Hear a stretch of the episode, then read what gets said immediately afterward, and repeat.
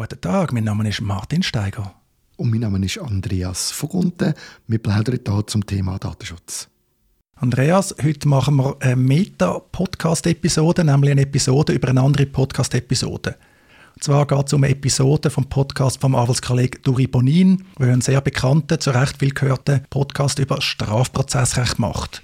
Den Podcast macht er zusammen mit einem weiteren Anwaltskollegen, mit dem Gregor Münch. Und der Gregor Münch hat letztens eine Episode allein bestritten, und zwar zusammen mit dem Dimitar Bobev. Der Dimitar Bobev ist ein IT-Sicherheitsexperte von einer Firma namens Lighthouse. Und sie haben über Smartphone-Sicherheit geredet. Und was ist der Hintergrund gewesen? Der Kollege Münch, der organisiert jedes Jahr eine Veranstaltung, eine Fachveranstaltung über Digitalisierung vom Straf- und Strafprozessrecht. Da geht es natürlich auch um Smartphone. Da habe ich auch schon einen Vortrag halten, sehr empfehlenswert. Das nächste Mal übrigens, ich glaube am 15. September 2023. Und im Vorfeld von der diesjährigen Veranstaltung haben sie über Smartphone-Sicherheit geredet. Und weil das Thema so wichtig ist, werde ich das nochmal aufnehmen ich würde da mal starten mit einem ersten Einspieler aus dem Podcast, aus der Episode zu einer Sicherheitsmaßnahme. So, solange man das Neueste von der Hardware hat oder einigermaßen das Neueste von der Hardware plus immer die neueste Software-Updates, macht man es um, einiger, um einiges schwieriger äh, für die Behörden in diesen Phones und auch für die Privatwirtschaft äh, in diesen, in diesen Mobiltelefonen drin hineinzukommen. Das war der Dimitar Bobev. Du hast gehört, es geht darum, dass Behörden die uns reinkommen können, aber vielleicht natürlich auch neugierige Menschen, kriminelle Menschen. Was hast du aus dieser Aussage mitbekommen, Andreas? Machst du das schon? Hast du immer die neueste Software, die neueste Hardware? Also der zweite Teil auf jeden Fall. Ich tue immer die neueste Software sofort installieren. Früher war die Devise «Don't touch a running system». Und mittlerweile ist es aber so, dass ich eigentlich auf allen meinen Geräten immer jeden Betriebssystem-Update so schnell wie möglich mitmache. Mit dem Wissen, dass es ein gewisses Risiko gibt, dass vielleicht die ein oder andere Anwendung dann nicht mehr läuft mit dem Wissen, dass der erste Jump von einer größeren neuen Lösung vielleicht auch noch ein Problem mit sich bringt. Aber ich bin auch mittlerweile der Überzeugung und höre das ja überall, dass immer sehr viele wichtige Security-Bugs mit dem ja auch gelöst werden und darum mache ich das eigentlich immer. Bei der Hardware muss ich ehrlicherweise sagen, dort bin ich lange Zeit immer auch, ich habe immer das neueste iPhone genommen, jetzt bin ich aber doch tatsächlich schon recht hinterher. Ich muss ehrlicherweise sagen, ich habe ein 11, da habe ich mal ein 14. Das hat natürlich schon damit zu tun, dass es nicht mehr so nötig ist. Das ist jetzt das erste Mal, dass ich gehört habe, dass ich auch hardware-technisch eigentlich auf dem neuesten Stand bleiben aus Sicherheitsgründen. Finde ich sehr interessant. Muss ich sicher noch ein genauer anschauen. Genau, es gibt ja auch Möglichkeiten, eben direkt auf die Hardware zuzugreifen. Also man kann den Chip ausbauen, dort dann versuchen, Zugangscode oder den Schlüssel herauszufinden. Bei der Software hingegen geht es wirklich um Sicherheitsupdates. Je nach Hersteller muss man da auch nicht gerade auf die neueste Betriebssystemversion aktualisieren, solange da die Sicherheitsupdates noch geliefert werden. Bei Apple zum Beispiel ist das noch recht lang der Fall. Aber tatsächlich, es gibt auch noch die Hardware-Seite. Und eben im Zweifelsfall aktualisieren. Bei Apple zumindest kann man auch Newsletter abonnieren. Und ich gerade vor ein paar Tagen habe ich den Newsletter bekommen. Es gibt da eine neue iOS-Version. 16.0.3 ist es, glaube ich, Dort ist einfach gestanden, eine Sicherheitslücke, manipulierte E-Mail, wenn man so eine überkommt, dann kann, glaube das System übernommen werden. Irgendwie so. Also mit einem guten Grund zum Updaten, weil E-Mails nutzt man ja ständig. Und so Sachen werden dann auch sehr schnell ausgenutzt. Gehen wir eine Aussage weiter, mal schauen, was du da dazu dann sagst. Ein Mobile Mobiltelefon ausgeschaltet ist besser, als wenn es eingeschaltet ist. Genau, das ist absolut so. Ähm, oder äh, der sogenannte beim iPhone SOS-Mode. Man klickt fünfmal auf den Power-Button, mhm. dann ist man im SOS-Mode. Mhm. Dann tut man Face ID abstellen und auch sonstige biometrische Möglichkeiten. Da haben wir jetzt die Stimme von Gregor Münch und dem Dimitar Bobev gehört. SOS-Mode, Andreas, beim iPhone, sagt er das etwas? Ich habe schon gehört davon. Ich bin persönlich noch nie betroffen gewesen, dass ich das gebraucht habe. Mir ist bewusst, dass das ein Modus ist, den ich brauchen kann, eben wenn ich zum Beispiel nicht möchte, dass irgendjemand mir, wo mir mein Handy abnehmen und reinschauen dass er das kann, dann kann ich das irgendwie aufrufen, so bin ich, habe ich physisch informiert, aber ich habe diesen Modus bis jetzt noch nie gebraucht. Vielleicht brauchst du in Zukunft ein häufiger, das ist wirklich noch gut zu wissen. Ich sage mal, wenn du in die Nähe von Behörden kommst, Polizei, vielleicht auch an der Grenze oder so, ist das eine gute Maßnahme, um eben den biometrischen Zugang zu deaktivieren. Das heißt, man kann nicht mehr den Finger drauf heben und Zugang aufs Gerät haben. Man kann dir nicht mehr die Kamera auf das Gesicht heben, je nachdem, was du im Einsatz hast. Das ist eine gute Idee. Noch besser natürlich ist das Gerät ausschalten, was da ja auch gesagt worden ist. Ist dir klar, um was es dort geht beim ausgeschalteten Gerät? Nicht wirklich, nein. Also ich kann mir einfach vorstellen, nach dem Einschalten musst du halt wieder, musst dich wieder identifizieren, musst wieder den Code eingeben, aber vielleicht ist es auch möglich, irgendwie über, über Funk oder so in der Nähe gewisse Sachen abzufangen. Da bin ich jetzt zu wenig versiert, was heute geht und was nicht geht. Okay, das ist jetzt schon sehr fortgeschritten. Ich habe eigentlich etwas ganz Einfaches gedacht. Man muss sich überlegen, wenn man das Gerät einschaltet, tut man sich einloggen. Mit einer PIN oder mit einem Passwort. Und mit dem PIN, mit dem Passwort, ist der Schlüssel gesichert, der Schlüssel, der das Gerät verschlüsselt. Der ist länger natürlich als eigentlich ein Passwort, also wie so zwei Stufen. Nachher, dass wir das Gerät nutzen können, müssen die Daten entschlüsselt sein oder fortlaufend entschlüsselt werden. Das ist, sehen wir ja nichts, sonst können wir nichts hören. Nada. Das heisst, der Schlüssel der ist um im Speicher bei einem laufenden Gerät würde ich jetzt nach meinem Verständnis vereinfacht gesagt sagen, kann man halt einfacher darauf zugreifen, als wenn es ausgeschaltet ist.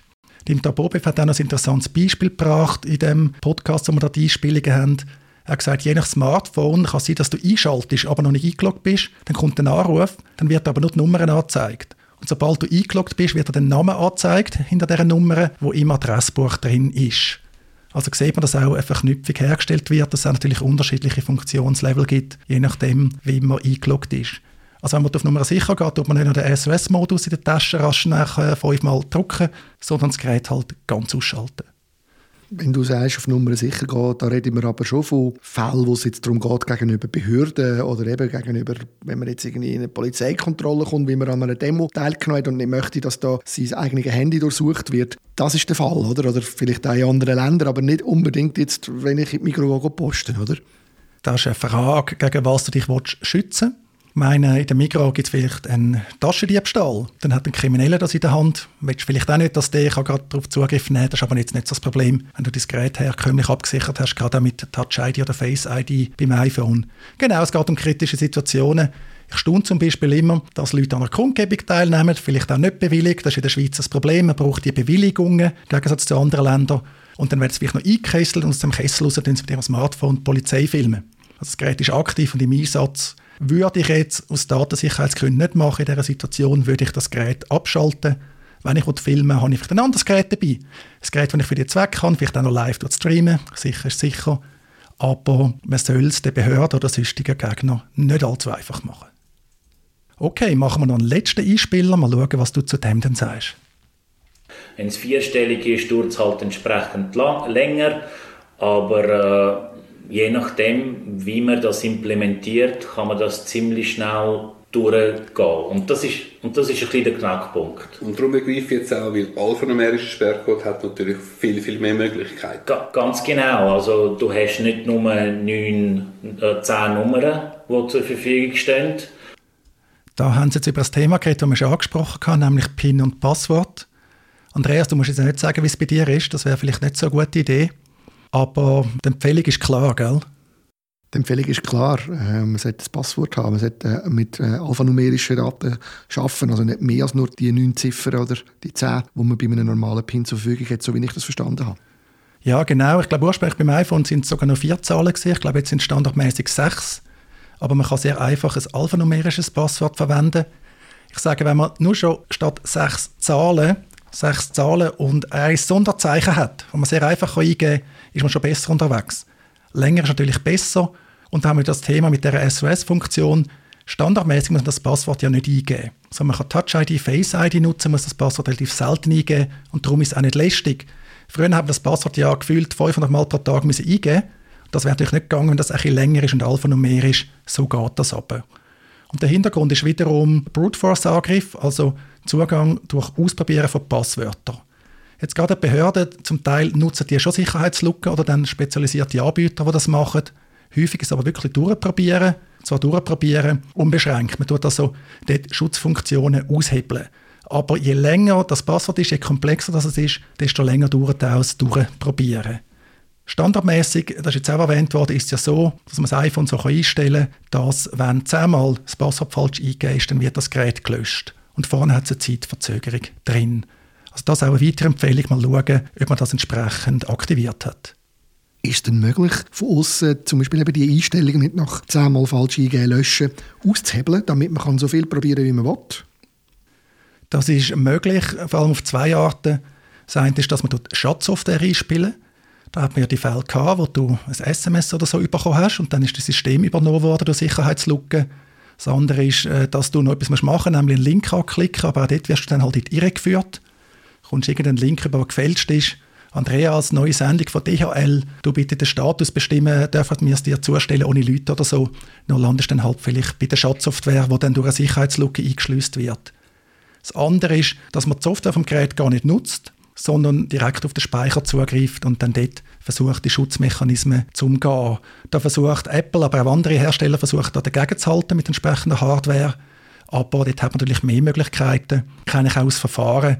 Dann habe ich auch schon Mandanten gehabt, dann hat man dann Gerät auseinandergenommen und das zu Spezialfirmen geschickt, die Chips. Manchmal mit Erfolg, manchmal nicht. Wahnsinn, okay, das ist mir nicht bewusst, dass das passiert, in der Schweiz, dass das ähm, gemacht wird. Ja, das habe ich nicht gewusst. Okay, das ist interessant, danke man sollte unsere Behörden nicht unterschätzen. Also unsere Behörden sind nicht inkompetent, sie sind auch nicht unterdotiert. Je nachdem, wie man Prioritäten setzt, probiert man da natürlich viel. Für mich als, als äh, Anwalt, der Strafverteidigung macht im rechten digitalen Raum, ist zum Teil mehr erstaunlich, welchen Aufwand man für welche Vorwürfe betreibt. Das verstehe ich dann zum Teil nicht. Und natürlich das alte Problem, haben wir auch schon diskutiert in der Netzpolitik, die jetzt schon erwähnte Schatzsoftware. Da ist natürlich das Problem, dort werden häufig Sicherheitslücken ausgenutzt. Staaten, auch die Schweiz, Behörden in der Schweiz kaufen die auf und wir alle haben einen Sicherheitslücke auf unseren Geräten, die nicht gefixt werden. Durch das kann man sagen, ja, wir haben nichts zu verbergen, oder? Wobei, als Anwalt muss ich das Berufsgeheimnis wahren. Also ich habe viel zu verbergen, nämlich im Interesse der Mandanten. Und so wird dann die Sicherheit als Ganzes untergraben. Aber darum beim Smartphone können sicher sehr viel mit einfachen Methoden ihre Sicherheit verbessern. Also daran denken, es gibt den SOS-Mode, wo man Touch-ID, Face-ID ausstellen kann. Auch daran denken, nicht nur ein PIN, vier oder sechs Zahlen, sondern ein alphanumerisches Passwort. Das, denke ich, sind doch gute Idee. Im Zweifelsfall vielleicht auch ausschalten, wenn man auf Nummern sicher gehen will. Ähnliches gilt übrigens auch für Android-Geräte. Dass wir heute primär über iPhone reden, liegt einfach daran, dass du, Andreas und ich primär in dieser iPhone-Welt sind. Sehr gut. Ich bin froh, dass du noch den Hinweis gemacht hast zu der Android-Welt. Und ich glaube, ich habe es auch noch besser verstanden. Und ich hoffe auch unsere Hörerinnen und Hörer, warum dass es dann halt schon wichtig ist, dass man hin und wieder auch die Hardware wechselt.